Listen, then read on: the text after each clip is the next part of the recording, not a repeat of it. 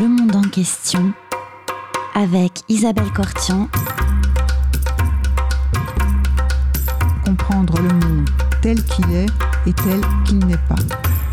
Bonjour à toutes et à tous et bienvenue sur Radio Cause Commune 93.1 dans le monde en question. Aujourd'hui, j'ai le plaisir de recevoir Olivier Petitjean. Bonjour Olivier Petitjean. Bonjour. Vous êtes coordinateur de l'Observatoire des multinationales et votre organisation euh, non gouvernementale, ONG, a publié fin décembre un rapport euh, concernant euh, la future présidence française au Conseil de l'Union européenne. Rappelons à nos auditeurs et nos auditrices que la France, depuis le 1er janvier 2022 et jusqu'au 30 juin 2022, préside actuellement euh, le Conseil de l'Union européenne, qui est une institution très importante. Elle succède euh, à la Slovénie. Et pendant six mois, donc, dans une période euh, avec des décisions importantes à prendre et un contexte international, européen et français aussi qui sont extrêmement euh, lourds et chargés, vous allez nous parler des points d'alerte et des points de vigilance soulignés dans votre rapport qui est un un document de travail dont nous recommandons la lecture à tout le monde parce qu'il est à la fois très clair, très précis et pose un certain nombre de questions au regard de la démocratie et de la conception que nous avons euh, de, la vie au sein de l'Union européenne. Alors, première question, ben, comment, avez-vous euh, enquêté euh, pourquoi cet observatoire des multinationales et pourquoi cette enquête à Bruxelles et Paris?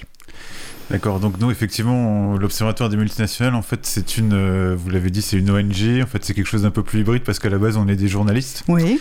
Et euh, donc on est lié à un média alternatif euh, qui s'appelle Basta, Basta.media, qui est un média généraliste. Et euh, on s'est dit il y a quelques années, il y a vraiment besoin de travailler sur les multinationales Oui. et sur leur influence sur les politiques en général, donc sur les multinationales et leur lobbying. Oui. Et de- il y a vraiment besoin de créer, on a, donc on a créé cette espèce de pool d'investigation, on travaille de manière approfondie, on fait des enquêtes, souvent en partenariat avec, de plus en plus d'ailleurs, avec des partenaires en- ailleurs en Europe. Et c'est Oui. le cas pour cette, cette enquête-là. Dont- Oui, sur puisque vous l'avez fait avec euh, une, une autre euh, ONG qui s'appelle euh, Corporate Europe Observatory. Exactement, des spécialistes, j'y reviendrai, des spécialistes du, de la surveillance du lobbying à. Bruxelles. Donc voilà, on a créé l'observatoire à la fois pour avoir ce pool d'investigation et pour avoir cette fonction, ce qu'en anglais on appelle d'un mot qui rend pas très bien en français, watchdog, donc chien de garde. Oui, oui, on est les oui. chiens de garde du bon côté qui sont vigilants français, oui. sur les abus des, des pouvoirs, que ce soit les pouvoirs économiques et politiques. Nous, en l'occurrence, on est spécialisé sur euh, les pouvoirs économiques ou euh, les zones grises de mélange entre euh, pouvoir politique et pouvoir économique, qui est exactement ce dont on parle dans ce rapport. Et donc, euh, depuis des années, on sent, et malheureusement, on voit qu'en France, euh, dans le paysage médiatique, euh, c'est quelque chose qui est pas suffisamment fait. On, Oui.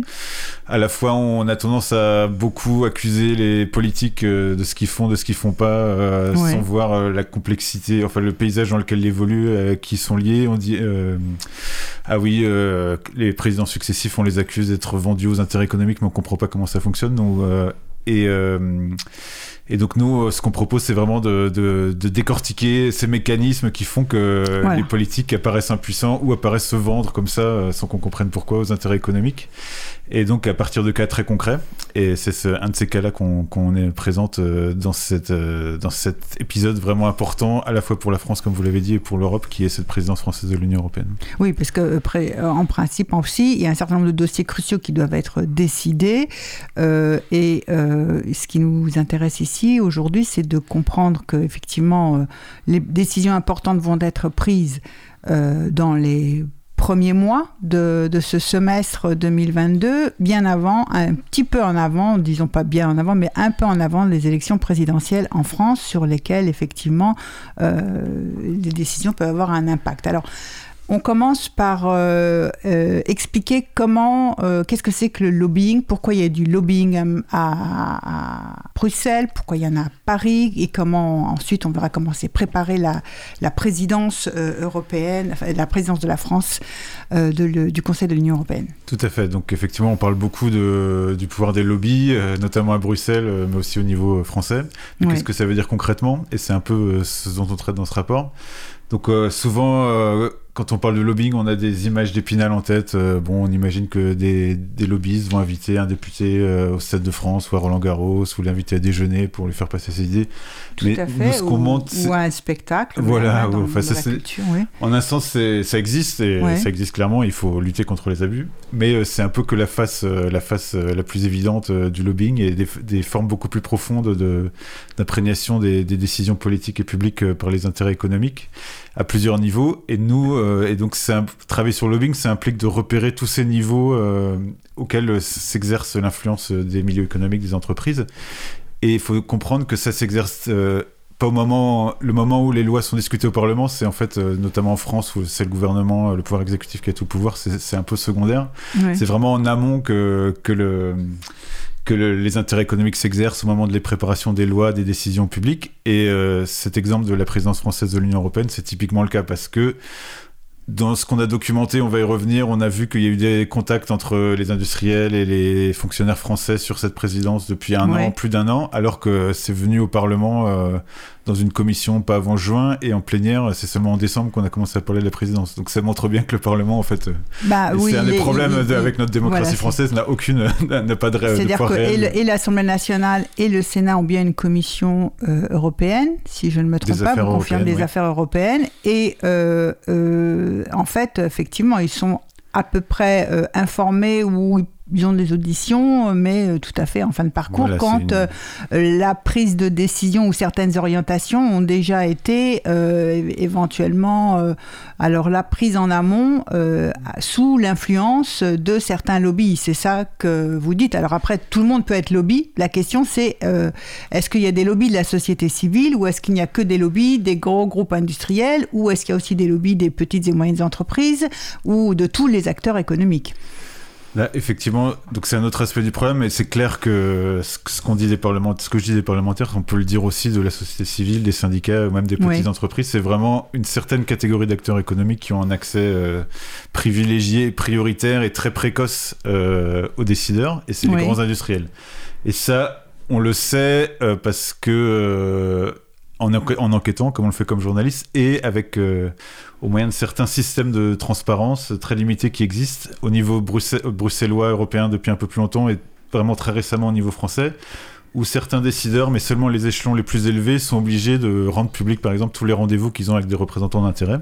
Ça existe depuis plusieurs années au niveau européen, où les commissaires européens, par exemple, doivent dire quand ils rencontrent Airbus, Renault, euh, Veolia, Total, euh, je, ne sais qui, ils doivent le dire, mais c'est seulement les échelons supérieurs. Donc il y a toute une partie du lobbying quand les lobbyistes travaillent les, petits fonctionnaires, enfin les mhm. conseillers un peu moins importants, ce qui est souvent euh, décisif en matière d'exercer leur influence, mais qui passe sous les radars. Donc ça existe au niveau européen, et donc depuis longtemps, les ONG comme celle avec laquelle on a travaillé sur, euh, ce rapport, Corporate Europe Observatory, ils font des, ils montrent que par exemple euh, au moment où euh, il y a quelques années se discutaient les régulations financières suite à la crise financière, euh, il y avait euh, pour 10, 10 rendez-vous avec l'industrie, il y avait seulement un rendez-vous ou moins avec, la, société, civile. Et c'est exactement le. Et c'est en fait c'est un, ordre de proportion qu'on retrouve toujours.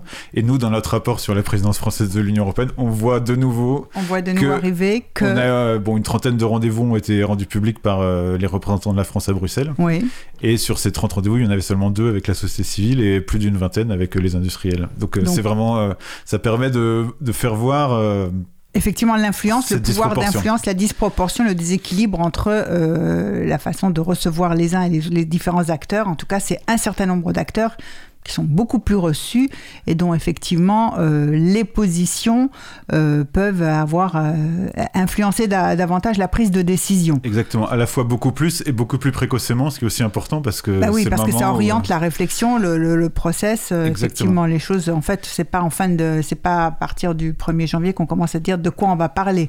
Exactement. Donc ensuite, en plus de ces ces données transparentes, de transparence qui sont donc rendues publiques maintenant euh, par certains décideurs et, à l'occasion de cette présidence française de lieu pour la première fois les, fonctionnaires français à Bruxelles ont dû rendre public certaines de ces informations. Ensuite nous en tant que journalistes on peut aller creuser un peu plus et là euh, on peut aller regarder sur les réseaux sociaux euh, Twitter LinkedIn et là on voit des traces des contacts des rendez-vous dont on n'aurait pas entendu parler qui montrent et on a trouvé des exemples qui montrent qu'effectivement les il y a eu des, beaucoup de contacts dès il y a 18 mois même il y a un an il y a 18 mois entre ceux qui préparaient commençaient à préparer la présidence bien avant que personne d'autre alors pense. que personne ne pensait c'est Voilà, encore ni les que- parlementaires, ni les journalistes, ni la société Voilà. civile.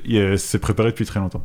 Donc ça, c'est une première forme, euh, un premier moyen de trouver ces traces de, de lobbying. Il y en a d'autres qui sont euh, qui c'est assez important, c'est euh, les événements publics ou pas publics, donc euh, conférences, événements thématiques. On n'y pense pas tellement comme des formes de lobbying, mais en fait c'est et on voit ça très clairement à Bruxelles, mais aussi en France. C'est des, par exemple, on, je donne un exemple. Imaginez un événement sur l'énergie organisé par un cabinet de lobbying sur l'hydrogène, le nucléaire, je ne sais quoi. Et euh, ils invitent euh, des industriels et des fonctionnaires et des décideurs politiques. Voire parfois le président de la République. Voilà, parfois des hauts, des hauts décideurs. Évidemment, euh, les voix critiques, ils invitent pas. Donc il n'y a Ouais. pas de syndicat, il n'y a pas d'ONG, donc ils sont entre eux, et ça crée un peu cet effet de bulle. Et Ouais. ça, c'est vraiment fondamental dans le lobbying, cet effet de bulle qui donne l'impression aux décideurs qu'en fait, il n'y a pas d'autres interlocuteurs, donc ils entendent qu'un seul son de cloche, et que voilà, c'est aussi une manière de d'habituer euh, les décideurs à penser que les industriels, les grands industriels, c'est les seuls interlocuteurs valables et que c'est la voie de la raison et que les syndicats et les ONG, euh, en fait, c'est des enquiquineurs qui savent pas de quoi ils parlent, etc. etc. Donc c'est une autre forme. Et là, pareil, on a enquêté sur des événements euh, qui montrent un peu cette, euh, cet effet de bulle, en fait, euh, comme je disais, euh, où il y a une sorte de tête-à-tête jamais perturbé par, par d'au- par d'autres Mhm. acteurs entre les grands industriels et les décideurs, à la fois en France et à Bruxelles. Et une troisième force, forme d'influence sur laquelle on, insiste beaucoup, et pareil qui n'est pas euh, spontanément toujours euh, identifié comme une forme de lobbying, c'est ce qu'on appelle les portes tournantes. Euh, Ouais. En France, on parle traditionnellement de pantouflage, mais moi, j'aime pas trop parler de pantouflage parce que Le mot prête à confusion. le mot prête à confusion et puis il est assez inoffensif et, euh, et ça renvoie au fait que c'est quand les anciens hauts fonctionnaires prennent leur retraite, ils trouvent un poste tranquille dans le privé, beaucoup Ouais, mieux payé, etc. Ou des allers-retours dans du c'est pas très grave. privé. oui. Là, on parle d'autre chose totalement. On parle de porte tournante, c'est des allers-retours permanents. Enfin, permanents. Ouais. Euh, on voit maintenant des carrières et on a un président de la République qui est typique de ça. Et pas seulement lui, mais certains de ses ministres, etc. On passe deux ans dans le privé, euh, deux ans dans le public, on retourne dans le privé, on retourne dans le public. euh, Emmanuel Sans- Macron, il est passé à- il était dans la haute fonction publique, il est passé à Rothschild, il est revenu euh, décideur politique. Euh, le jour où il sera plus président euh, cette année ou dans cinq ans, il, il- probablement il retournera dans une grande multinationale. euh, Mhm. on peut imaginer. C'est pareil pour l'ancien Premier ministre Édouard Philippe, euh, Jean Castex, un profil un peu différent, beaucoup de ministres. Mhm. Et ça, on le retrouve à tous les échelons maintenant. euh, les grands décideurs politiques, les ministres, les hauts fonctionnaires, c'est devenu normalisé. On le sait à Bruxelles parce qu'il y a eu des cas très emblématiques comme Barroso, l'ancien président de la Commission, qui a été travaillé chez Goldman Sachs. C'était, il y a eu beaucoup de scandales. En France, on commence seulement à se rendre compte à quel point c'est en train de changer. Et depuis, euh, depuis disons une dizaine d'années, c'est devenu la norme. Et là, on va, on va vers une, euh, probablement une série de scandales à chaque, chaque alternance politique. Et on verra des, des anciens ministres, des anciens présidents euh, passer dans le secteur privé. Et ça, pareil, ça s'exerce au haut niveau, mais ça s'exerce aussi au niveau des conseillers. Et donc nous, on a repéré beaucoup d'exemples à la représentation française à Bruxelles, c'est-à-dire euh, c'est l'équivalent de l'ambassade de la France auprès de l'Union européenne, disons, Mhm. Euh, sur certains dossiers. Donc des gens qui travaillent sur l'énergie, qui auparavant travaillaient pour euh, Total Energy, Total, Ouais. ex-Total, ou qui auparavant, donc comme ça va dans les deux sens, qui auparavant travaillaient à la commission, à la, pardon, à la représentation française à Bruxelles, et maintenant travaillent pour une, entreprise énergétique, Engie, à Bruxelles. Donc ils sont passés de l'autre côté de la barrière. Avant, ils, ils Mhm. défendaient l'intérêt de la France. Maintenant, ils défendent l'intérêt d'Engie à Bruxelles. Mais euh, ils ont noué, ils ont le, le- ils connaissent les dossiers, ils connaissent les décideurs euh, français, donc ils peuvent avoir un accès privilégié à ces décideurs français pour qu'ils les aident à soutenir les, les intérêts d'Engie. Euh, ils ont un carnet de contacts, etc. Donc c'est pareil, ça contribue aussi à cet effet de bulle d'entre-soi euh, Ouais. entre le secteur public et le secteur privé. Et donc nous, voilà, dans ce rapport, on- de manière assez approfondie, en allant euh, dans le détail, euh, aussi- autant dans le détail que possible, sachant qu'évidemment, euh, toute l'information n'est pas, n'est pas disponible, il faut aller creuser dans les réseaux sociaux. Oui, et puis il n'y a pas beaucoup de comptes rendus, de procès-verbaux, de réunions qui se tiennent à Voilà. huis clos. Si j'ai bien compris et lu votre rapport, c'est aussi un des autres problèmes, soucis. Tout à fait. Donc, c'est- là, on revient au sujet des réunions de lobbying, des réunions entre les, Ouais. les décideurs et les représentants d'intérêts, euh, notamment de- d'entreprises. Effectivement, à Bruxelles, dans les autres institutions de l'Union européenne, euh, il y a des règles de transparence qui obligent théoriquement à non seulement rendre public le fait qu'ils rencontrent des lobbyistes, comme Ouais. j'ai dit, mais aussi à publier le, le compte-rendu des réunions, à savoir de quoi ils parlaient. Là, on n'a on pas encore ce niveau d'information, donc on sait par exemple que le, représentation de la- le représentant de la France à Bruxelles a, représenté, a rencontré pardon, EDF à plusieurs reprises, Airbus, donc des entreprises d'armement d'aéronautique, mais on ne sait pas de quoi ils ont parlé. Bon, on peut, le deviner en sachant que dans le cas d'EDF, on va sans doute en reparler parce qu'il y a des gros sujets sur le nucléaire en ce moment au niveau européen. Mais donc on n'a pas le même niveau de transparence qui est attendu d'autres institutions de de l'Union européenne. Et là, euh, on, touche du doigt le sujet de la, spécificité du Conseil de l'Union européenne par rapport aux autres institutions de l'européenne. Européenne. Euh, donc, euh, pour faire simplifier, euh, donc il y a trois grandes institutions euh, de l'Union européenne. Il y a le Parlement européen, dont tout le monde a entendu parler, ne serait-ce que parce qu'il y a des élections. Euh, c'est la seule instance qui est élue plus ou moins directement par, les, électeurs citoyens, européens. Voilà, là où on, a, on, a, on sollicite en tout cas notre, notre, notre concours et notre participation électorale. Oui. Tout à fait. Ensuite, il y a la Commission européenne. Tout le monde en a entendu parler aussi parce que c'est les grands méchants loups qui, qui nous imposent de libéraliser, privatiser, c'est pas faux. Euh, donc c'est eux, c'est des fonctionnaires européens, c'est l'équivalent du pouvoir exécutif européen. Et donc il y a la troisième institution qui est le Conseil de l'Union européenne où sont représentés directement les États membres.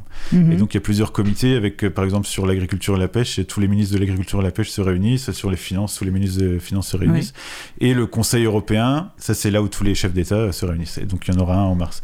Et donc la France, en, ce moment, euh, elle a la présidence du Conseil de l'Union européenne en particulier. Donc, et euh, de ces trois institutions, en fait, on voit que le Parlement et la Commission, il y a certaines règles de transparence. Elles sont très imparfaites, très partiales, et ça n'empêche pas que, que les, grandes multinationales aient, un accès privilégié au commissaire européen, par exemple. Mais au moins, il y a des règles de transparence de base qui, jusqu'à présent, n'ont pas été appliquées au Conseil euh, de l'Union européenne sous prétexte que c'était différent parce que c'était des représentations des États membres, donc euh, c'était pas le rôle de l'Europe de fixer des règles, etc. Donc on est un peu dans une zone grise. À la fois c'est pas les règles françaises qui s'appliquent ou nationales, à la fois c'est pas les règles européennes. Donc ça reste euh, l'institution la plus opaque du. Voilà, c'est ce qu'il faut retenir, c'est que c'est effectivement l'institution à la fois la plus puissante, hein, euh, pouvoir politique, pouvoir législatif et euh, la plus opaque. Exactement, c'est la plus puissante au sens où c'est là que vraiment se font les arbitrages finaux sur les textes, euh, que les compromis, etc. Et, et c'est là que la décision finale sur les législations est, faite. Et c'est la plus opaque parce que c'est là, euh, sur ça, qu'on a le moins d'informations. Euh, et, on a beaucoup d'exemples. Nous, citoyens, nous, parlementaires français, députés, voilà. Exactement. Donc, ou journalistes, ou société civile. Exactement. Et on pointe dans le rapport, effectivement, que c'est le cas non seulement des journalistes et des citoyens qui ont peu d'informations, peu de de compréhension de ce qui se passe au Conseil, mais c'est aussi le cas des parlements, enfin de la plupart des parlements nationaux, parce qu'il y a quelques exceptions en Europe où les parlementaires ont un peu plus de droits, mais en France, les parlementaires, euh, que ce soit à l'Assemblée nationale ou au Sénat, n'ont aucun droit, même d'information, ou même de d'obliger le gouvernement à défendre certaines positions ou pas lâcher certains principes, etc., etc.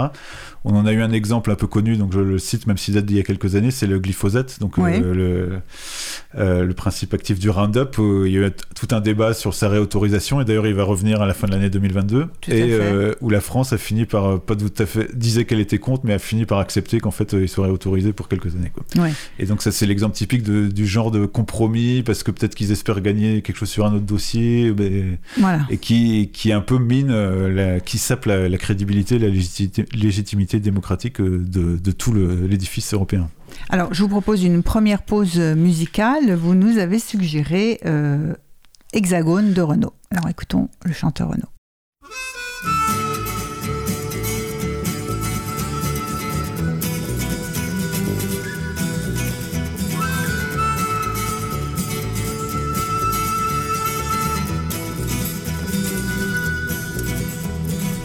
Ils s'embrassent au mois de janvier car une nouvelle année commence, mais depuis des éternités, n'a pas tellement changé la France. Passent les jours et les semaines, y a que le décor qui évolue, la mentalité est la même, tous des tocards, tous des faux Ils sont pas lourds en février à se souvenir de Charonne, des matraqueurs assermentés qui fignolèrent leur besogne. La France est un pays de flics, à tous les coins de rue y en a cent, pour faire régner l'ordre public, ils assassinent impunément. Quand on exécute au mois de mars de l'autre côté des Pyrénées un anarchiste du Pays basque pour lui apprendre à se révolter. Il crie, il pleure et il s'indigne de cette immonde mise à mort, mais ils oublient que la guillotine chez nous aussi fonctionne encore. Être né sous le signe de l'hexagone, c'est pas ce qu'on fait mieux en ce moment. Et le roi des cons sur son trône, je parierais pas qu'il est allemand. On leur a dit au mois d'avril à la télé, dans les journaux, de pas se découvrir d'un fil que le printemps c'était pour bientôt. Les vieux principes du XVIe siècle et les vieilles traditions débiles, ils les appliquent tous à la lettre, ils font pitié ces imbéciles. Ils se souviennent au mois de mai d'un sang qui coula rouge et noir, d'une révolution manquée qui faillit renverser l'histoire. Je me souviens surtout de ces moutons effrayés par la liberté, s'en allant voter par millions pour l'ordre et la sécurité. Il commémore au mois de juin débarquement de Normandie. Il pense au brave soldat ricain qui est venu se faire tuer loin de chez lui. Ils oublient qu'à l'abri des bombes, les Français crient et vivent Pétain, qu'ils étaient bien planqués à Londres, qu'il n'y avait pas beaucoup de Jean Moulin. Être né sous le signe de l'hexagone, c'est pas la gloire en vérité. Et le roi des cons sur son trône, me dites pas qu'il est portugais. Ils font la fête au mois de juillet en souvenir d'une révolution qui n'a jamais éliminé la misère et l'exploitation. Ils s'abreuvent de balles populaires, feux d'artifice et de flonflons. Ils pensent oublier dans la bière qu'ils sont gouvernés comme des pions. Au mois d'août, c'est la liberté. Après une longue année d'usine, ils crient vive les congés payés. Ils oublient un peu la machine. En Espagne, en Grèce ou en France, ils vont polluer toutes les plages et par leur unique présence abîmer tous les paysages. Lorsqu'en septembre on assassine un peuple et une liberté au cœur de l'Amérique latine, ils sont pas nombreux à gueuler. Un ambassadeur se ramène, bras ouverts, il est accueilli. Le fascisme, c'est la gangrène à Santiago comme à Paris. Être né sous le signe de l'hexagone, c'est vraiment pas une sinécure. Et le roi des cons sur son trône, il est français, ça j'en suis sûr. Fini les vendanges en octobre, le raisin fermente en tonneaux. Ils sont très fiers de leur vignoble, leur côte du Rhône et leur Bordeaux. Ils exportent le sang de la terre un peu partout à l'étranger. Leur pinard et leur camembert, c'est leur seule gloire à s'étarer. En novembre au salon de l'auto, ils vont admirer par milliers derniers modèles de chez Peugeot qu'ils pourront jamais se payer. La bagnole, la télé, le tiercé, c'est l'opium du peuple de France. Lui supprimer, c'est le tuer, c'est une drogue à accoutumance. En décembre, c'est l'apothéose, la grande bouffe et les petits cadeaux. Ils sont toujours aussi moroses, mais y a de la joie dans les ghettos. La terre peut s'arrêter de tourner, ils rateront pas leur réveillon. Moi je voudrais tous les voir crever, étouffés de dindon marron. Être né sous le signe de l'hexagone, on peut pas dire que ça soit pendant. Si le roi des cons perdait son trône, y aurait 50 millions de prétendants.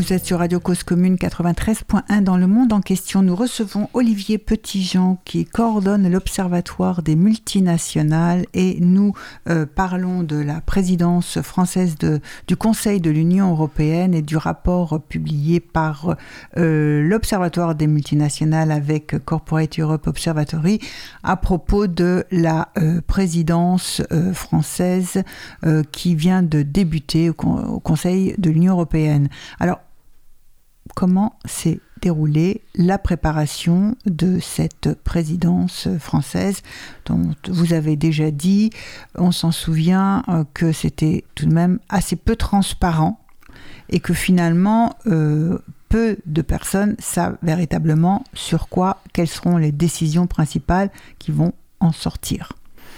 Voilà, la présidence euh, française du Conseil de l'Union européenne, donc c'est quelque chose dont on savait que ça allait arriver. normalement, ça aurait dû être la deuxième, le deuxième semestre 2022, mais il y a eu le Brexit et donc la France a été avancée. Et à un moment, donc tout le monde s'est rendu compte que ça tomberait. Ça tomberait en même temps que les élections nationales et euh, Emmanuel Macron, parce que d'après toutes les informations qu'on a, c'est lui qui a pris cette décision. Il a dit non, on la garde et, euh, et tout indique, et c'est une des choses qu'on pointe dans notre rapport, que Emmanuel Macron compte euh, utiliser cette question européenne et sa présidence comme un, tremplin et une plateforme dans le cadre de la campagne électorale. oui.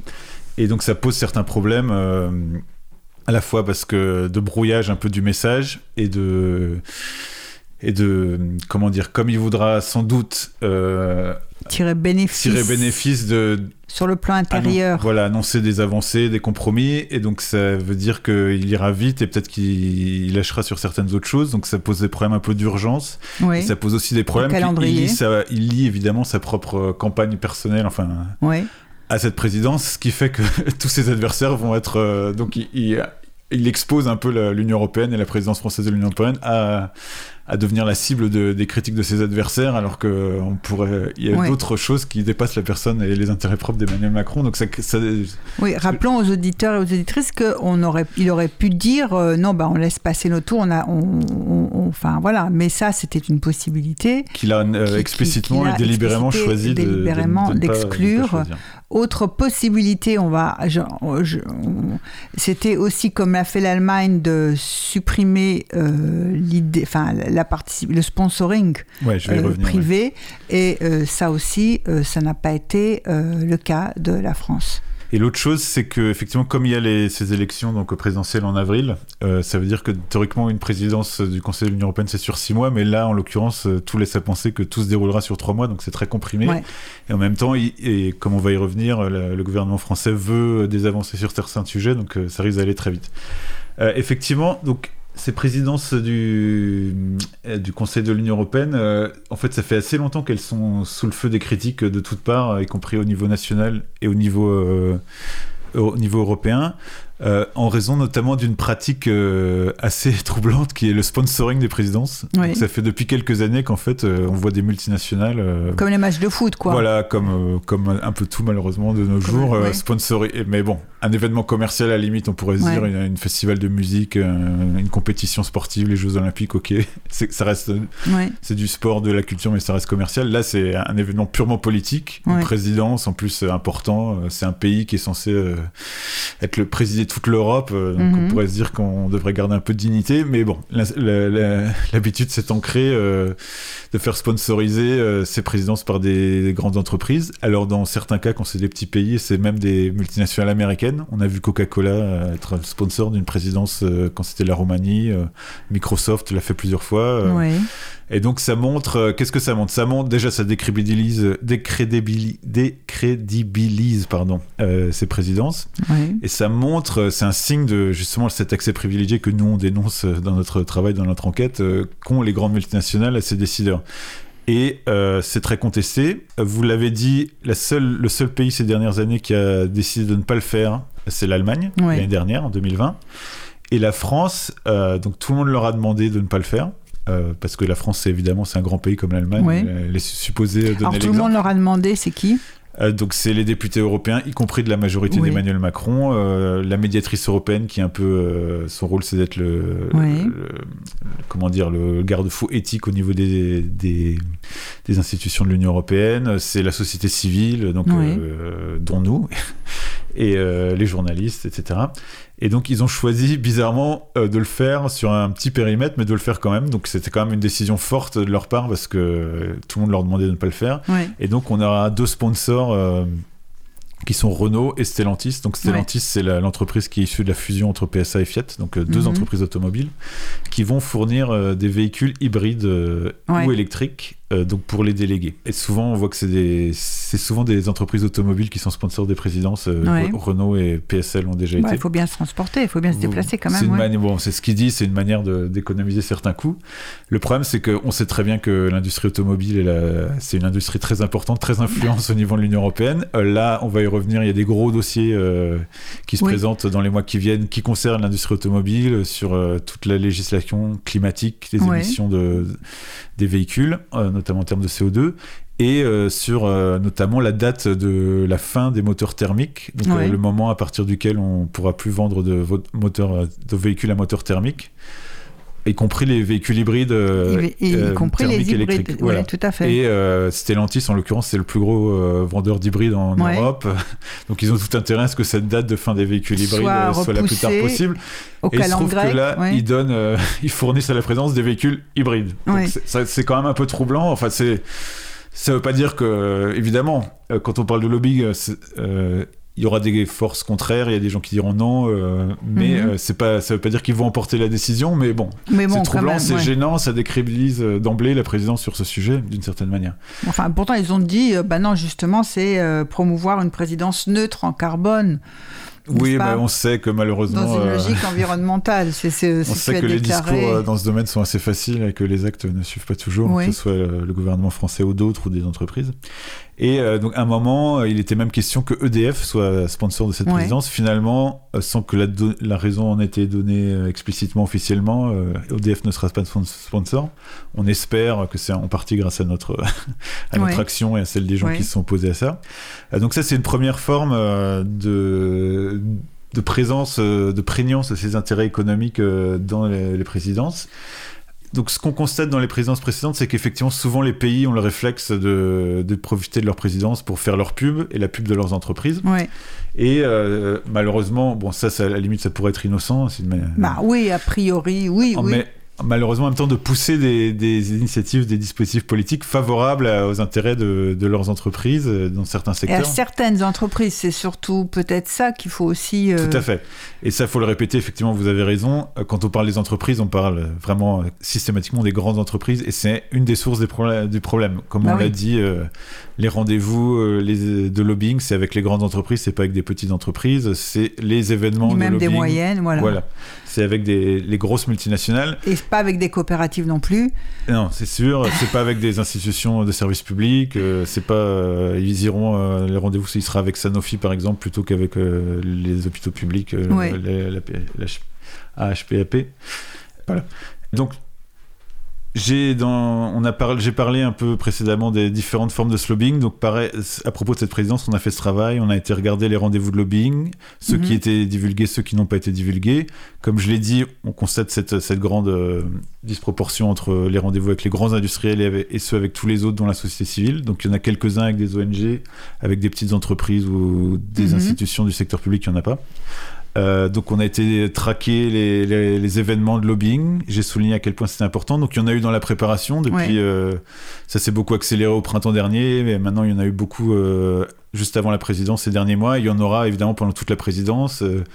des événements co-organisés par des, des groupes industriels, des associations industrielles, Mhm. euh, sectorielles par exemple, sur le numérique, il y en a beaucoup.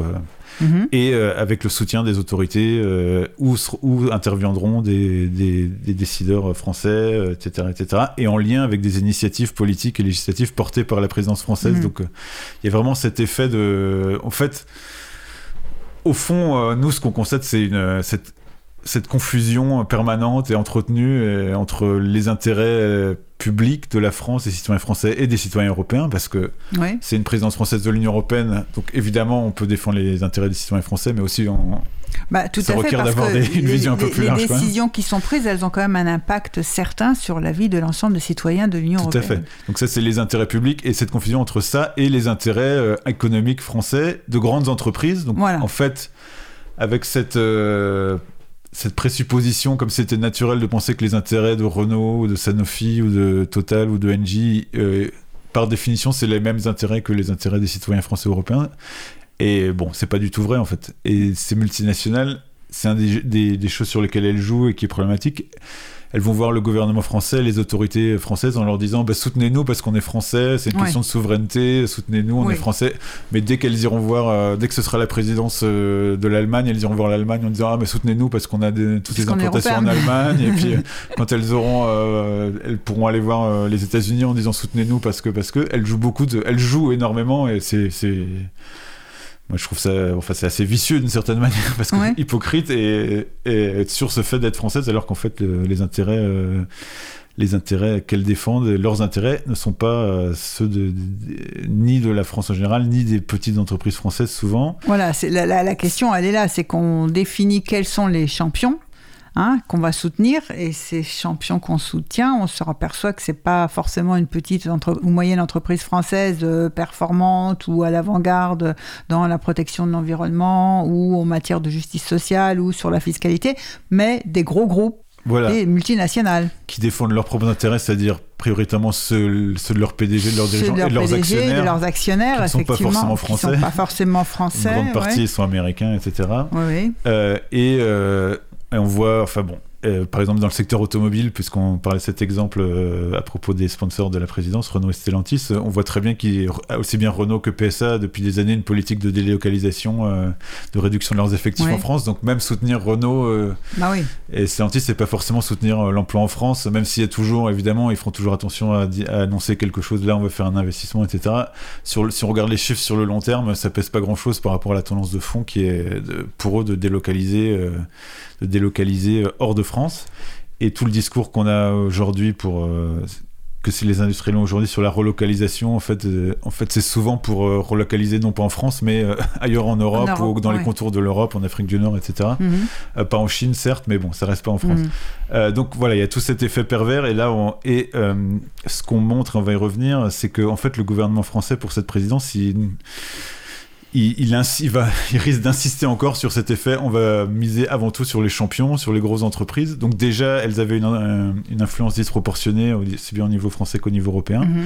Mais là, avec toute une série d'initiatives sur lesquelles on va peut-être revenir, euh, Bah oui. ils vont encore mettre l'accent encore plus sur le fait qu'il faut favoriser des, des champions français ou européens. Voilà, enfin, l'idée, c'est euh, l'objectif qui peut être tout à fait louable, c'est de favoriser l'émergence effectivement de euh, groupes européens ou euh, français.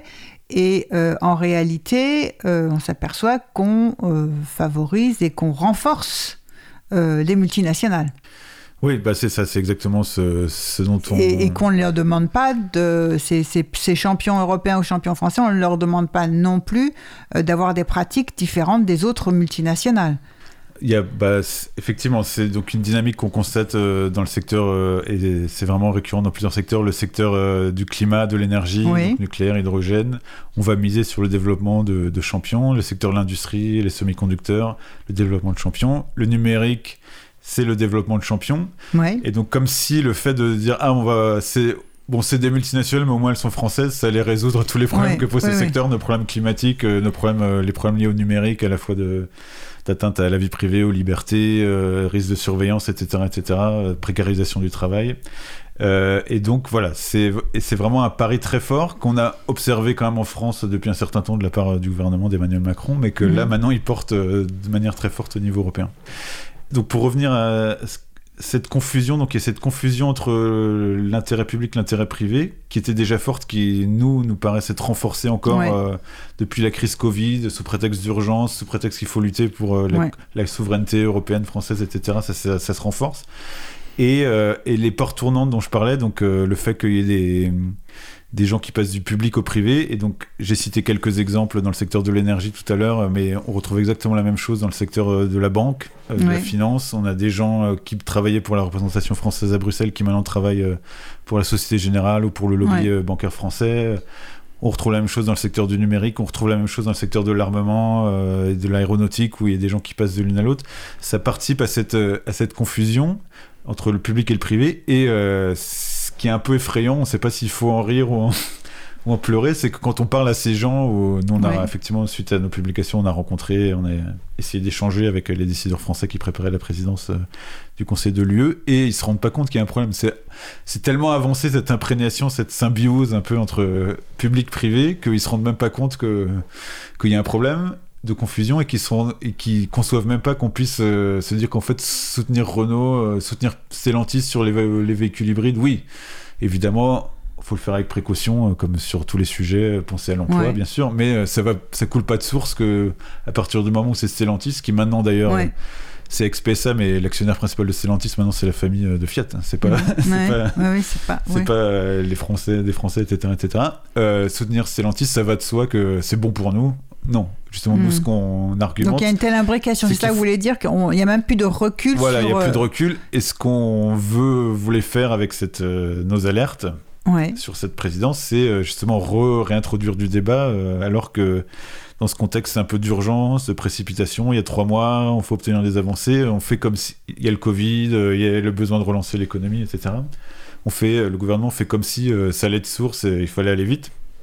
Et donc voilà, nous on, veut remettre du débat, reposer les bonnes questions euh, sur tout ça. Alors, avant, avant justement de, poser les, les bonnes questions et de voir les principaux sujets qui vont effectivement être euh, faire l'objet de décisions peut-être cruciales au cours de cette présidence française euh, du Conseil de l'Union européenne, on n'a pas évoqué la question des think tanks.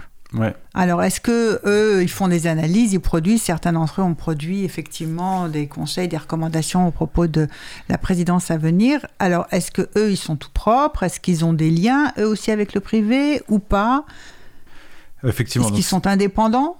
Bah, bon, ça dépend globalement, mais globalement, il y en a toujours quelques-uns qui sont indépendants, mais globalement, euh, Les plus importants, on va dire. Voilà. les plus globalement, euh, les think tanks, concrètement, pour le dire de manière un peu brute, c'est une forme euh, de lobbying. Oui. C'est une autre des, je l'ai pas évoqué effectivement, mais c'est une autre des formes de lobbying euh, qui s'exerce par lequel euh, l'influence des intérêts privés s'exerce. Et elle est d'autant plus pernicieuse celle-là qu'elle avance cachée, euh, sous des dehors d'objectivité. euh, on est des intellectuels, on va ouais. présenter des analyses objectives, euh, neutres. euh, on va contribuer ou bien à l'intérêt général en, en produisant de la connaissance, de l'information. En fait, ils passent euh, souvent des, des intérêts très spécifiques. Euh, donc, euh, c'est- et, et c'est encore plus pernicieux au sens souvent les think tanks en fait c'est une forme de lobbying qui est financée par l'argent public. Oui. Euh, bon, je veux pas y revenir, mais à la fois parce que les principaux, donc toutes ces institutions publiques commandent des études aux think tanks, donc sont payées par l'argent public. Ouais. Et quand les entreprises donnent, financent des think tanks, elles peuvent déduire ça de, leur, de leurs impôts parce que c'est une forme de mécénat, etc. Ouais. Donc c'est vra- vraiment pernicieux. Bref, les think tanks, les principaux think tanks, donc ils ont un rôle très important à Bruxelles. Euh, aussi à Paris, donc on- à, euh, à Bruxelles, il y a des think tanks comme Confrontation Europe, par exemple, euh, Ouais. l'Institut Jacques Delors, etc. Bon, Ouais. ils sont un peu différents, il y a beaucoup de nuances, donc il y en a certains qui sont vraiment très liés au monde économique, d'autres qui le sont à moitié ou aux deux tiers. Euh, en France, on a des institutions comme l'Institut Montaigne, par exemple, qui est assez connu, euh, qui est un porte-parole du patronat depuis, depuis des années. ouais.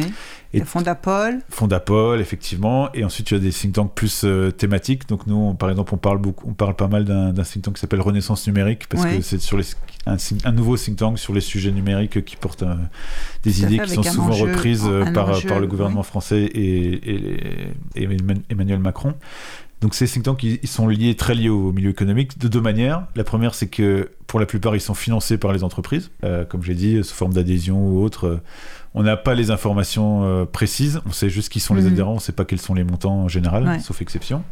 Et la deuxième, c'est quand on regarde leur comité euh, scientifique, leur comité stratégique, c'est des gens qui viennent des entreprises, donc euh, Ouais. Fondapol, euh, faut regarder le comité stratégique, et des gens qui viennent de, je sais plus, j'ai plus en tête quelles entreprises, mais bon, type Orange, Engie, Total, La finance, la hein. BNP Paribas, souvent les banques, effectivement. Et il peut arriver, donc on- différentes manières de procéder, mais souvent, quand ils produisent une publication, elle peut être financée spécifiquement par une entreprise, euh, souvent sur un thème Mhm. qui l'intéresse, etc., etc., etc. Et euh, donc, par ailleurs, ces think tanks, ils organisent aussi ces événements de lobbying dont je parlais, Ouais. où ils vont inviter des décideurs et des industriels pour échanger, créer cet effet de vase clos. Ou des séminaires. euh, Voilà, Ouais. exactement. Et euh, donc, on montre effectivement dans le cadre de la pour revenir à cette euh, présidence française de l'UE, euh, dans le cadre de la préparation de la présidence française de l'UE, effectivement, le gouvernement a dit euh, ah oui, on a invité des think tanks à faire des contributions libres, etc. Comme si c'était une manière, en fait, comme s'ils avaient préparé la présidence euh, de manière objective, neutre, en, en- En- avec une vision à long ouais. terme, désintéressée. En fait, euh, non, travailler avec think tank, c'est euh, se faire alimenter par les idées des entreprises. Et on en donne un exemple. en plus sur- des rendez-vous directs avec voilà, les c'est une entreprises. autre forme d'influence qui voilà. s'est exercée. Donc, Et donc, par exemple, euh, on donne un exemple, euh, j'ai plus en tête ici Confrontation Europe au Fondapol, qui a produit une note sur euh, l'Europe de la santé, qui était co-signée par quelqu'un de Sanofi, Oui. un, un président Ouais, de ouais. start-up. Et effectivement, un des sujets que porte la France, le gouvernement français, dans le cadre de cette présidence pour ces six mois qui viennent, c'est la création d'une Europe de la santé, Ouais.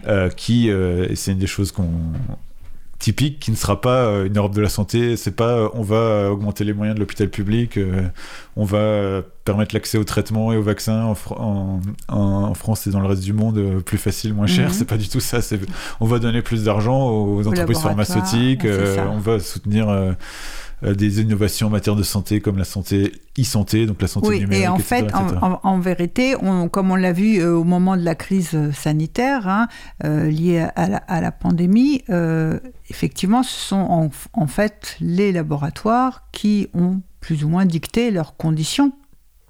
Oui, ça c'est... Hein Donc, euh, Ça, quand on clair. parle de... Oui, non, mais donc, euh, voilà. Il n'y a pas de remise en cause, de, effectivement, euh, ce rapport de force qu'on a vu depuis, depuis le début de la pandémie, où les laboratoires euh, ont dit donc on a le vaccin, ce sera temps. Et il y a eu un refus, bon, il y a eu une- des négociations sur le prix, mais il y a eu un refus de, la part des gouvernements français et européens en général d'utiliser les instruments qui pourtant existent en droit international. De licence obligatoire, par exemple, pour, pour certains vaccins, qui ce qui avait été fait sur le sida il y a, il y a quelques années. Donc ils ont refusé. Et euh, quand Joe Biden a été élu, euh, il a quand même proposé qu'on lève, euh, on utilise un peu ces instruments pour permettre euh, la propagation des vaccins, la diffusion des vaccins euh, dans le À reste du monde. Et l'Europe, dont la France, l'Allemagne, ont refusé que, que ce soit le cas. Donc non seulement ils ont, ils ont délibérément choisi de ne pas remettre en cause ce, ce pouvoir exorbitant.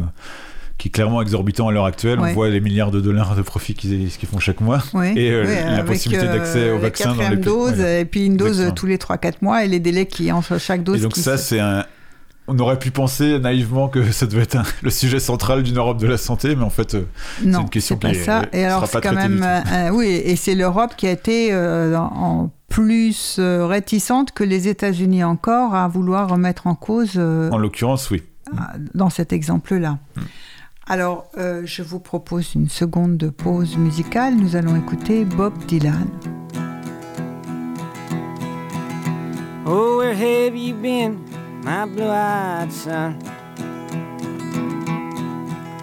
And where have you been, my darling young one?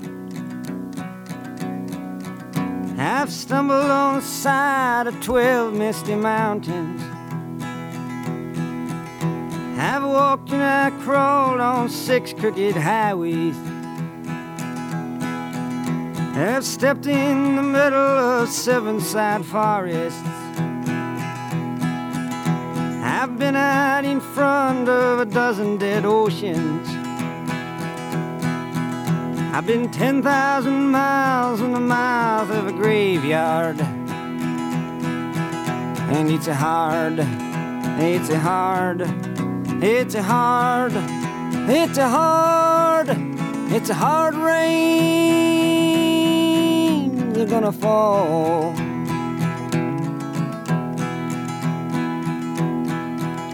Oh, what did you see, my blue eyed son? And what did you see, my darling young one? Saw a newborn baby with wild wolves all around it. I saw a highway diamonds with nobody on it. I saw a black branch with blood that kept dripping. I saw a room full of men with their hammers a bleeding. Saw a white ladder all covered with water.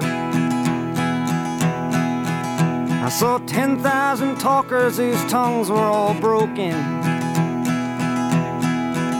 I saw guns and sharp swords in the hands of young children. And it's hard, it's a hard, it's a hard, and it's a hard, it's a hard rain. Gonna fall.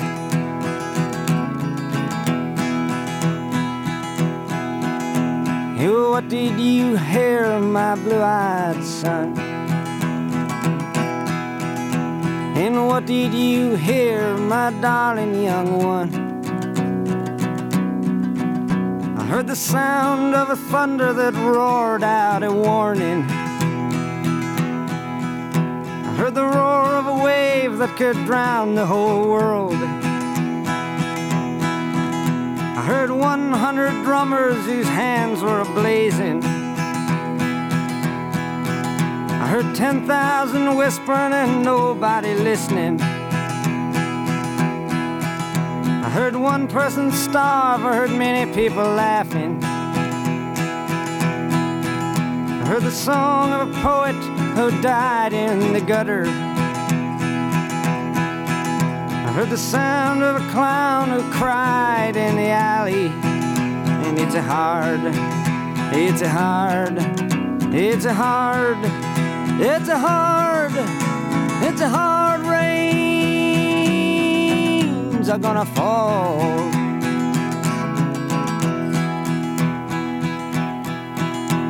Oh, what did you meet, my blue-eyed son? And who did you meet, my darling young one?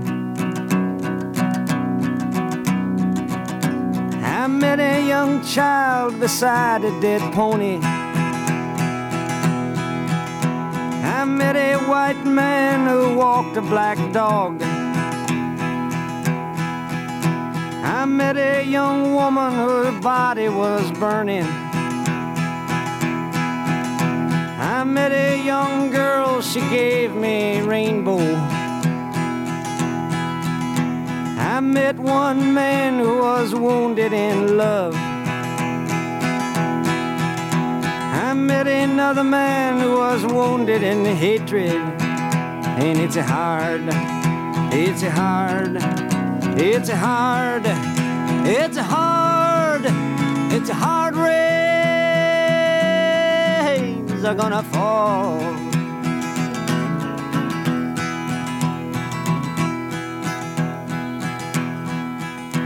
And what'll you do now, my blue-eyed son? And what'll you do now, my darling young one? I'm a going back out for the rain starts a falling. I'll walk to the depths of the deepest dark forest. Where the people are many and their hands are all empty. Where the pellets of poison are flooding their waters. Where the home in the valley meets the damp, dirty prison. And the executioner's face is always well hidden. Where hunger is ugly, where the souls are forgotten. Where black is the color, where none is the number. And I'll tell it and speak it and think it and breathe it. And reflect from the mountains so all souls can see it. And I'll stand on the ocean until I start sinking. But I'll know my song well before I start singing. And it's a hard, it's a hard, it's a hard, and it's a hard, it's a hard rains are gonna fall.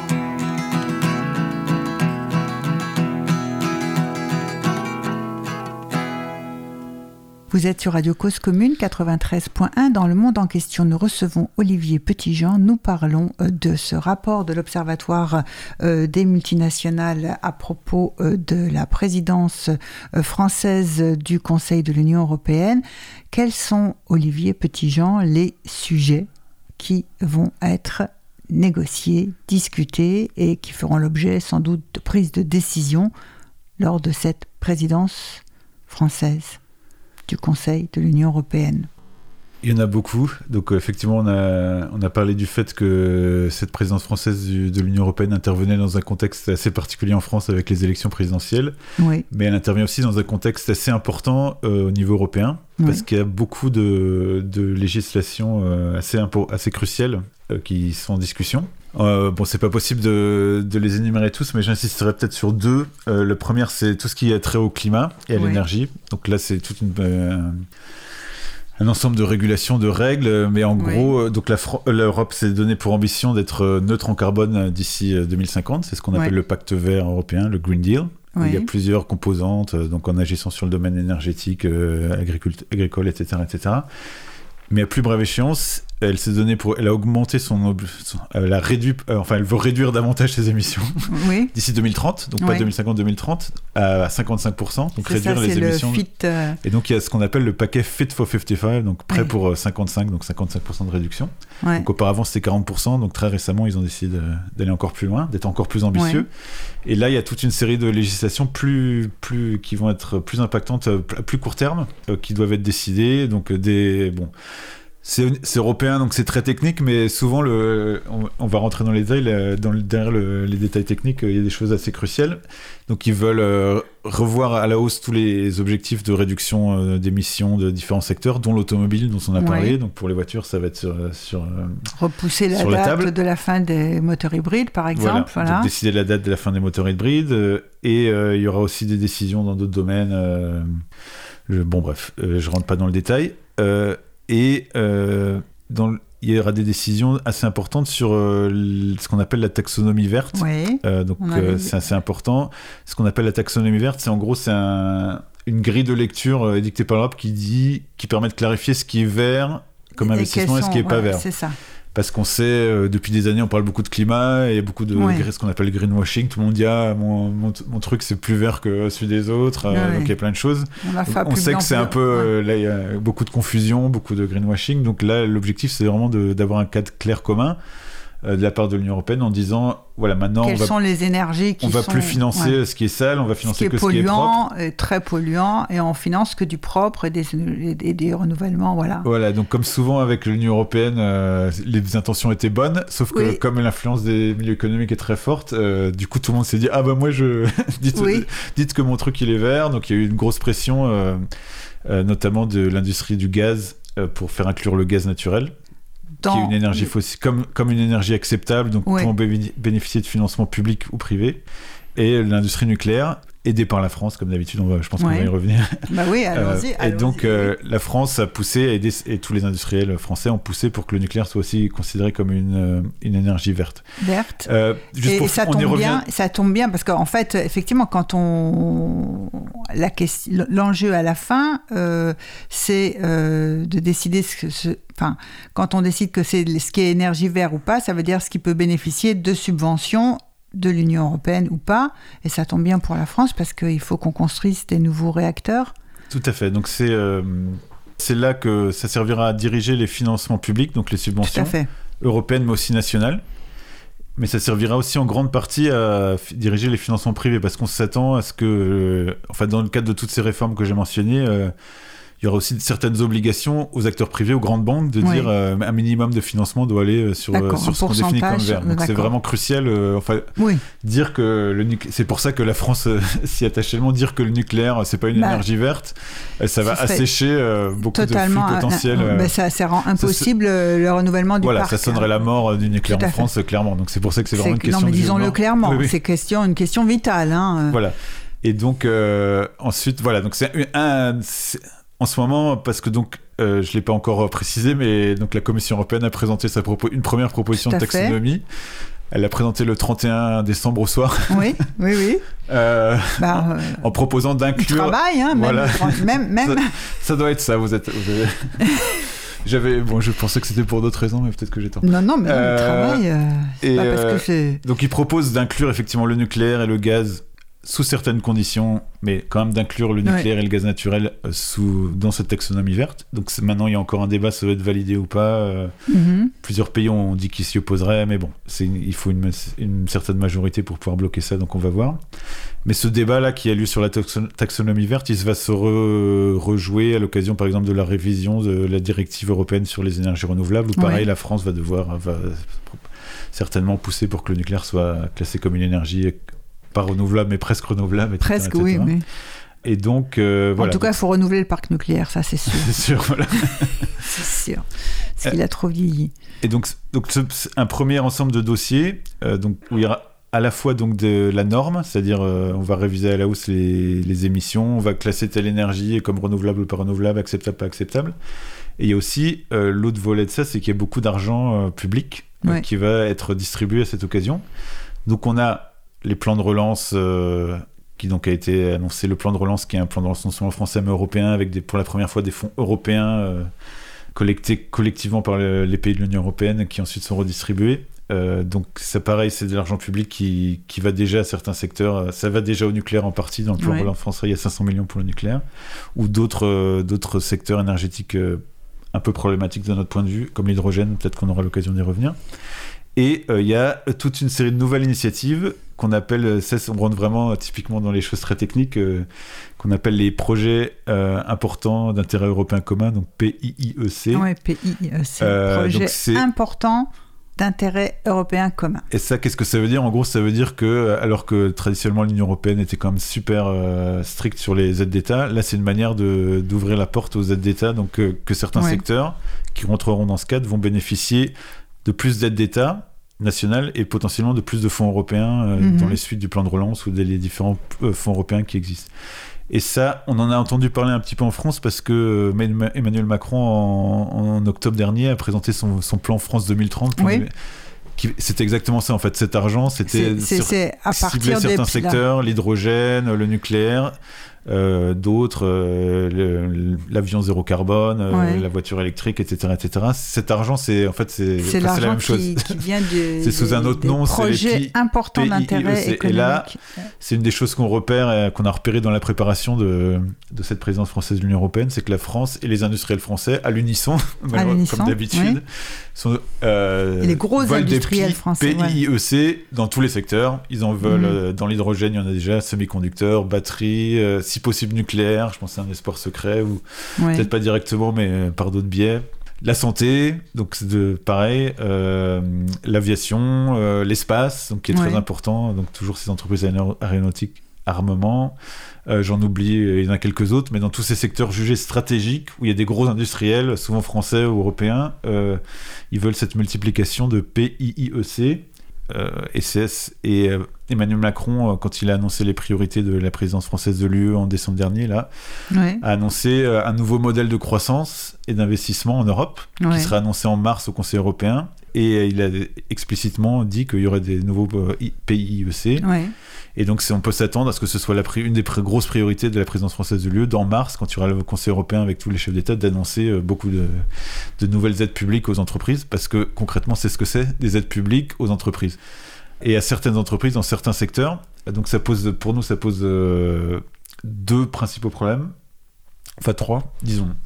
Le premier, c'est que, on va y revenir peut-être, c'est des secteurs qui souvent sont problématiques. Bon, le nucléaire, on a parlé, on sait tous les débats qui y autour de ça, mais l'hydrogène.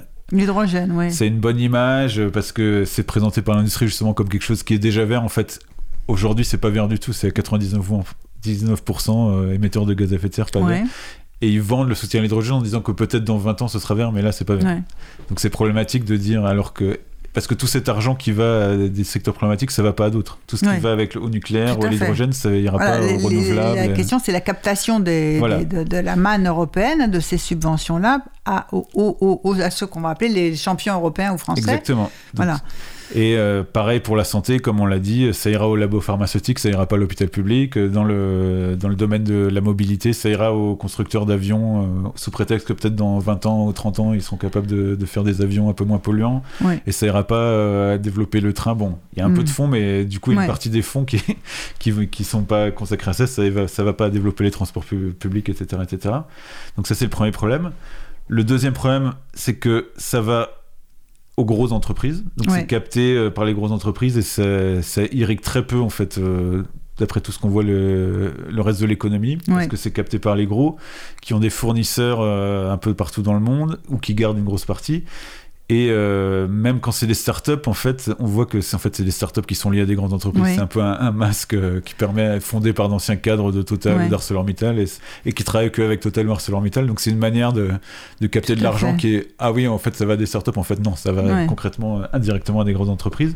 Et le troisième problème, c'est qui va payer pour pour tout ça. Et ça, on va y être confronté bientôt. Euh, Il y a eu à l'occasion de la crise Covid. Euh, euh, donc il y a eu une mise entre parenthèses de tous les critères européens qui Tout sont dénoncés fait, depuis des années, 3%, les voilà. 3%, les déficits. Le jour où on sortira, j'espère qu'on en sortira bientôt, le jour où on sortira quand même de cette crise Covid, on, on peut s'attendre à ce qu'on ait un retour euh, en flèche Ouais. de bâton très fort euh, de cette politique d'austérité, peut-être Mhm. rendue encore plus radicale par rapport à ce qu'on a connu euh, en 2009-2010. Ouais. Et voilà, donc toutes ces aides publiques, à un moment donné, il y aura une contrepartie. Et donc tout ça, c'est pour ça qu'on qu'on critique ce, ce modèle, que, comme je l'ai dit, on constate, euh, on constate euh, présent et poussé très fort par le gouvernement français avec des alliés au niveau européen. Bon, c'est pas que la France, Ouais. ils ont des alliés industriels aussi de certains autres gouvernements, euh, dans le secteur de l'énergie, du climat, dans le secteur du numérique, Du comme j'ai dit, de la santé, oui. etc., etc. Oui, alors dans le numérique, effectivement, c'est euh, bah, c'est la numérisation, c'est de Ouais. l'économie ou de tout, ou du public, des secteurs publics, etc. C'est par le privé. Tout à fait. Donc là, c'est l'autre gros dossier. Ouais. Donc, pas, on a parlé du climat, de l'énergie. Pour moi, si j'en sélectionnerais deux, c'est vraiment le climat, l'énergie. Bon, il y a la santé qui est important, il y a le numérique, effectivement, euh, qui est crucial parce qu'il y a des choses très importantes qui sont en train de se décider. Euh, notamment deux, deux, deux législations, deux, enfin, une double législation, ce qu'on appelle le DMA et le DSA, donc Digital Markets Act et Digital Mhm. Services Act, loi sur les services euh, numériques et loi sur les marchés numériques, Mhm. qui sont en gros la réponse européenne euh, aux, aux GAFAM. Au GAFA, voilà. Donc euh, des lois importantes où ils vont ils essaient d'encadrer quand même euh, certaines pratiques des GAFAM d'Apple, Amazon, Facebook, Mhm. etc. etc. Euh, Il y a certains progrès, donc c'est bien qu'ils encadrent, donc, euh, Mhm. mais bon, ça va pas assez loin. Euh, et puis bon, ce sera finalisé pendant la présidence française. Euh, la France, ils disent qu'ils sont pour encadrer les GAFAM, mais en fait, euh, quand on creuse un peu, on voit qu'ils les rencontrent beaucoup, qu'ils sont sur Ouais. la même longueur d'onde sur plein de sujets, qu'ils travaillent avec eux.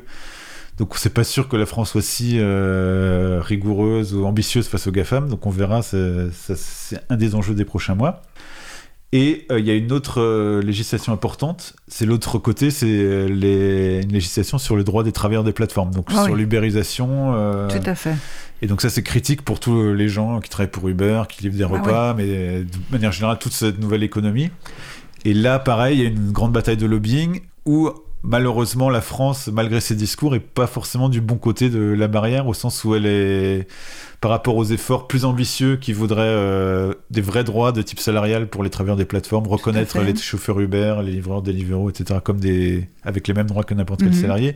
Ils plaident quand même pour un- le modèle hybride un peu Ouais. euh, qui est appliqué en France où ces, ces- ces travailleurs restent des auto-entrepreneurs avec quelques formes de dialogue social, comme ils disent. euh, mais qui ne- c'est pas des euh, c'est pas aussi sanctuarisé Oui, la France n'est pas du tout à l'avant-garde d'une politique Non, sociale le et de justice fois. sociale. Oui, oui. Souvent, quand on écoute notre gouvernement, on pourrait croire qu'ils sont à l'avant-garde. Malheureusement, non, ils plaident pour Non. un modèle. euh, euh, en gros, et, et c'est un peu ce qu'on observe malheureusement sur beaucoup de dossiers. Quand la France donne l'impression d'être à l'avant-garde, en fait, ils, ils plaident pour une législation minimale. euh, bon, on Ouais. aborde, on va pas, on n'a pas le temps d'y revenir aujourd'hui, mais sur d'autres dossiers comme euh, l'impôt sur les, l'imposition sur les sociétés, Oui, oui. le- les responsabilités juridiques des multinationales, tout ça, ils, ils disent qu'ils sont pour, Ça, mais en fait, mm. on voit qu'ils ils veulent en faire le minimum possible. Et là, sur les travailleurs des plateformes, Oui, c'est un ça. effet de- d'annonce, euh, mais en réalité, il y a pas de, ça ne suit pas. Voilà, Donc, donc, en- ça, c'est les deux grandes euh, législations, donc euh, DMA, DSA, donc régulation des GAFAM et euh, droit des travailleurs des plateformes.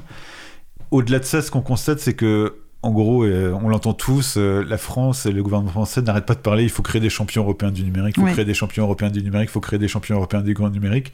Et il y a eu euh, plusieurs rapports de think tank, on en a parlé, beaucoup d'événements qui sont prévus, des champions européens du numérique, des Ouais, champions ouais. européens du numérique.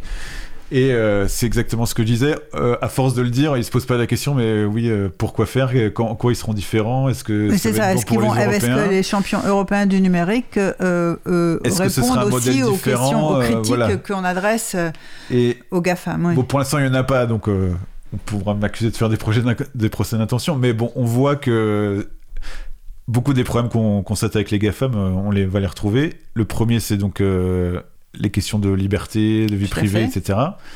euh, ce- le numérique, euh, ça reste basé sur la collecte des données, euh, l'utilisation des Ouais. données, et on voit des. do- Bon, on a par exemple Doctolib, il y a plein de soucis avec Ouais. Doctolib en ce moment, ce qui est un de ces fameux champions français. Ouais. Et il y a beaucoup d'entreprises de sécurité, voire d'armement, qui sont liées à ce secteur. Donc ça pose quand même, comme Thales, Dassault, etc., ça pose des questions sur la vision sous-jacente. Mhm. Le pre- pre- premier problème, liberté et vie privée. Deuxième problème, euh, c'est la- toute la question de la privatisation, en fait. Parce Ouais. que euh, un des problèmes avec euh, les GAFAM, c'est qu'ils pénètrent des nouveaux marchés qui, jusqu'à présent, étaient soit assumés par le public ou la société civile, etc. Et la cet agenda de numérisation, de digitalisation, comme on dit en anglais, qui est poussé très fort par l'Union européenne, euh, comme les, par la France et par les GAFAM, Ouais. en fait, concrètement, ça veut dire quoi? Ça veut dire il faut de plus en plus euh, de digital dans les services publics. Ça veut dire euh, que les mairies, les collectivités locales, elles, de plus en plus, elles font appel à des entreprises pour euh, avoir des logiciels, tel service numérique. Ça veut dire qu'il y a l'ouverture de marchés qui jusque-là était sacrée, Ouais. Comme l'éducation, euh, comme euh, donc on le voit avec euh, des logiciels, Pronote, Google qui offre des services, Amazon, etc. La santé, La donc, santé. on a parlé d'e-santé, là c'est vraiment quelque chose de crucial, c'est un gros marché de. On sait que la santé c'est un marché en- qui explose. Et évidemment, tous les acteurs du numérique, ils, ils l'ont dessus avec appétit. Ouais. Donc la santé, je l'ai dit, le PIEC, Ouais. l'Europe de la santé, ça risque de se traduire par plus de e-santé, santé numérique. C'est quelque chose qui est poussé par tout le monde, tous les industriels, je veux dire, depuis longtemps.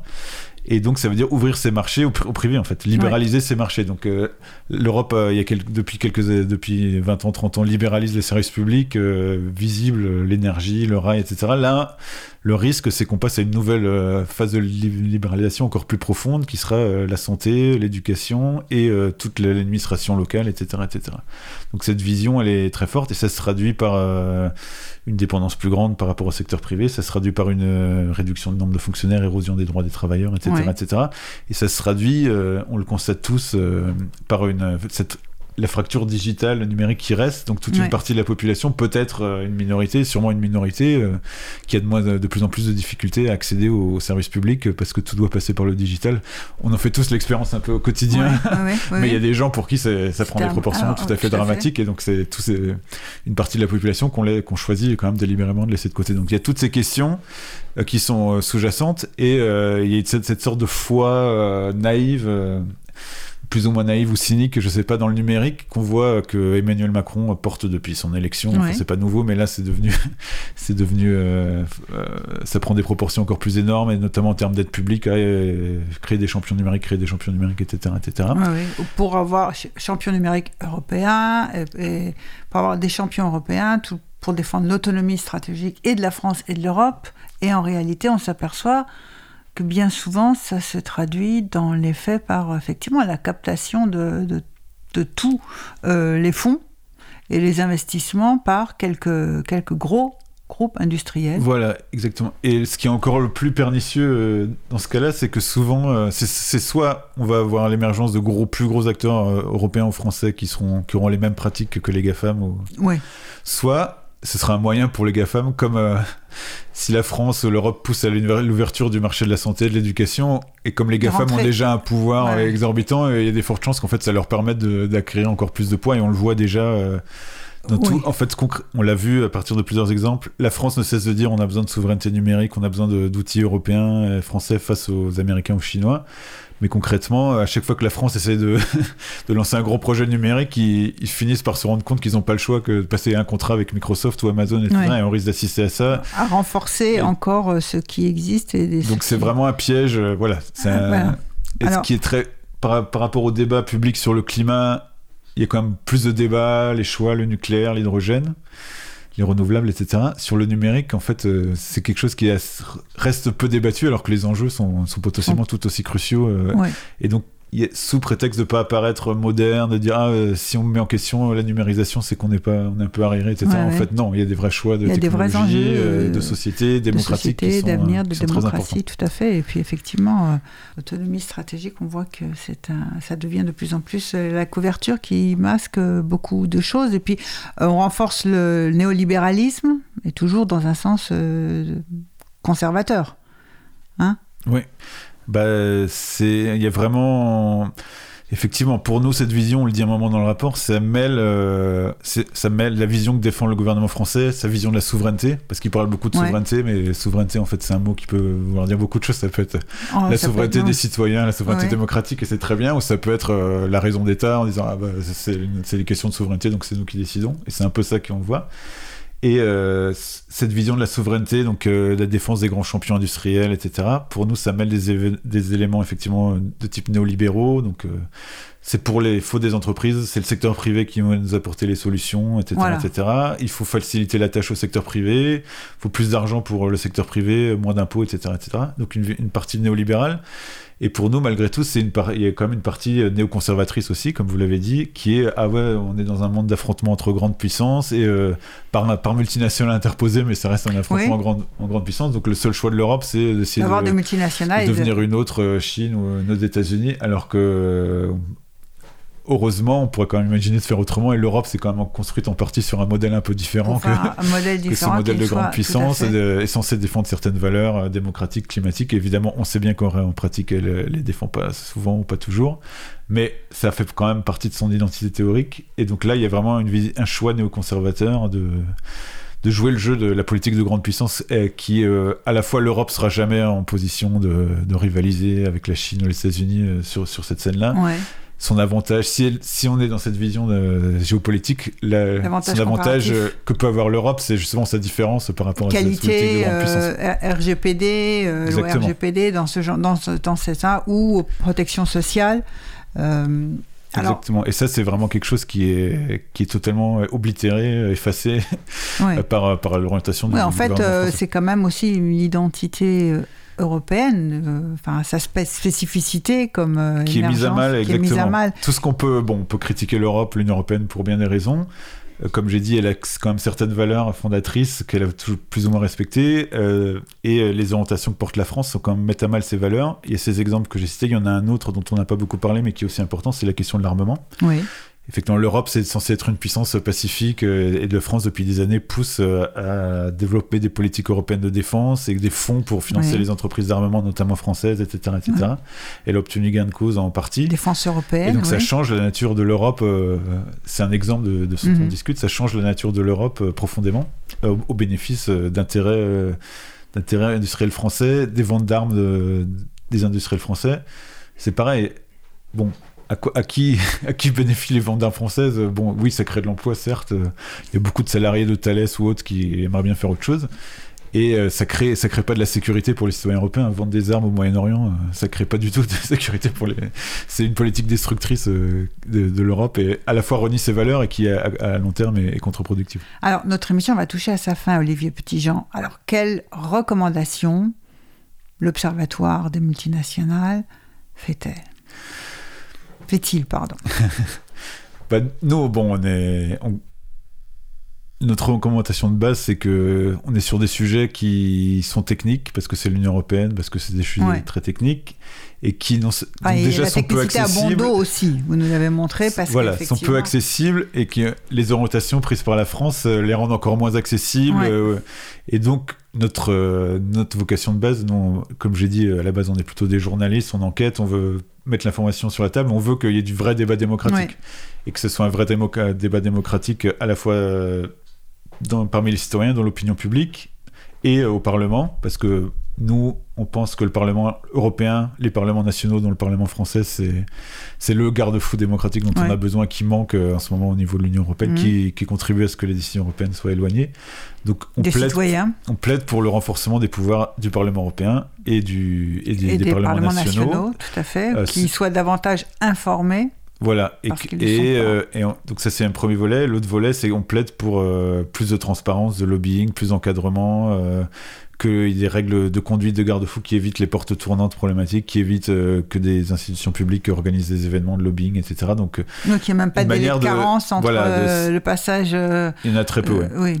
Et donc qu'il y ait une vraie séparation, un peu comme on a eu la séparation de l'Église et de l'État, qu'on ait une vraie séparation euh, institutionnalisée entre, les intérêts économiques privés et l'intérêt public, et qu'on protège l'intégrité des, décisions publiques, que ce soit plus ouvert sur euh, la diversité de la société civile, etc. Oui, et puis surtout peut-être qu'on se mette à penser à une véritable définition du public, parce que à force de pénétration des intérêts privés dans le public, on ne sait plus du tout ce que c'est que le public. C'est aussi un des enjeux. Oui, tout à fait. Il hein faut redéfinir le public. Faut redéfinir le, euh, public et puis euh, l'intérêt général. Voilà. voilà. C'est pas voilà l'intérêt plus général, c'est jamais naturel. Il faut les, institutions, les processus qui justement euh, permettent de produire l'intérêt général.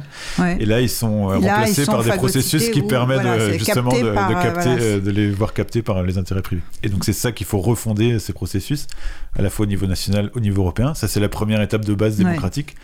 Ensuite, dans le détail des dossiers, euh, oui, moi je vous dirais sur le numérique, il faut euh, plus de services publics, plus de logiciels libres, plus de droits pour les usagers, etc. etc. Mais la première base, de la, première brique, c'est la brique démocratique de base, donc le pouvoir du Parlement, la transparence et euh, la protection de l'intégrité des décisions publiques. Bon, je vous remercie Olivier Petitjean de votre participation à l'émission. Je rappelle, vous êtes le coordinateur de l'Observatoire des multinationales et je recommande la lecture de, de votre rapport et nous nous quittons en musique avec Barbara. À très bientôt pour une prochaine émission. Au revoir.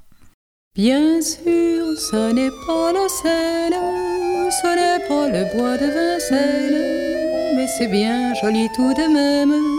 À Göttingen, à Göttingen, pas de quai, pas de rengaine, qui se lamente et qui se traîne, mais l'amour y fleurit quand même à Göttingen, à Göttingen.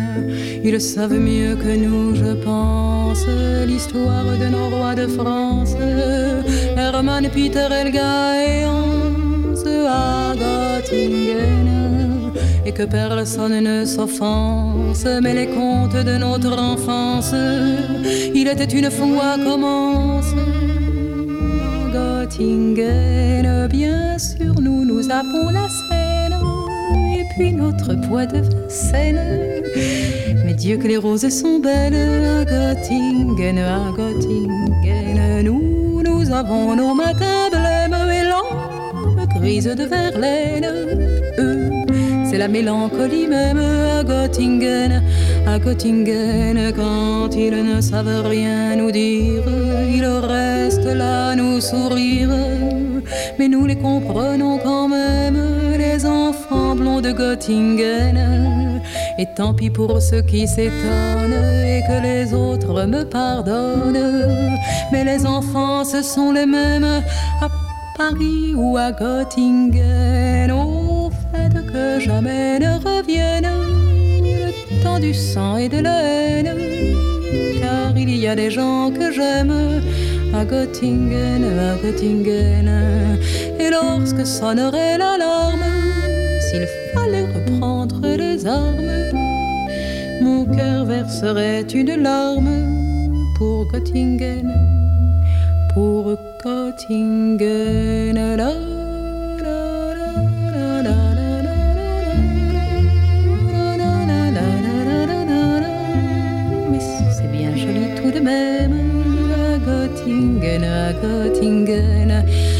Et lorsque sonnerait l'alarme, s'il fallait reprendre les armes, mon cœur verserait une larme pour Göttingen, pour Göttingen.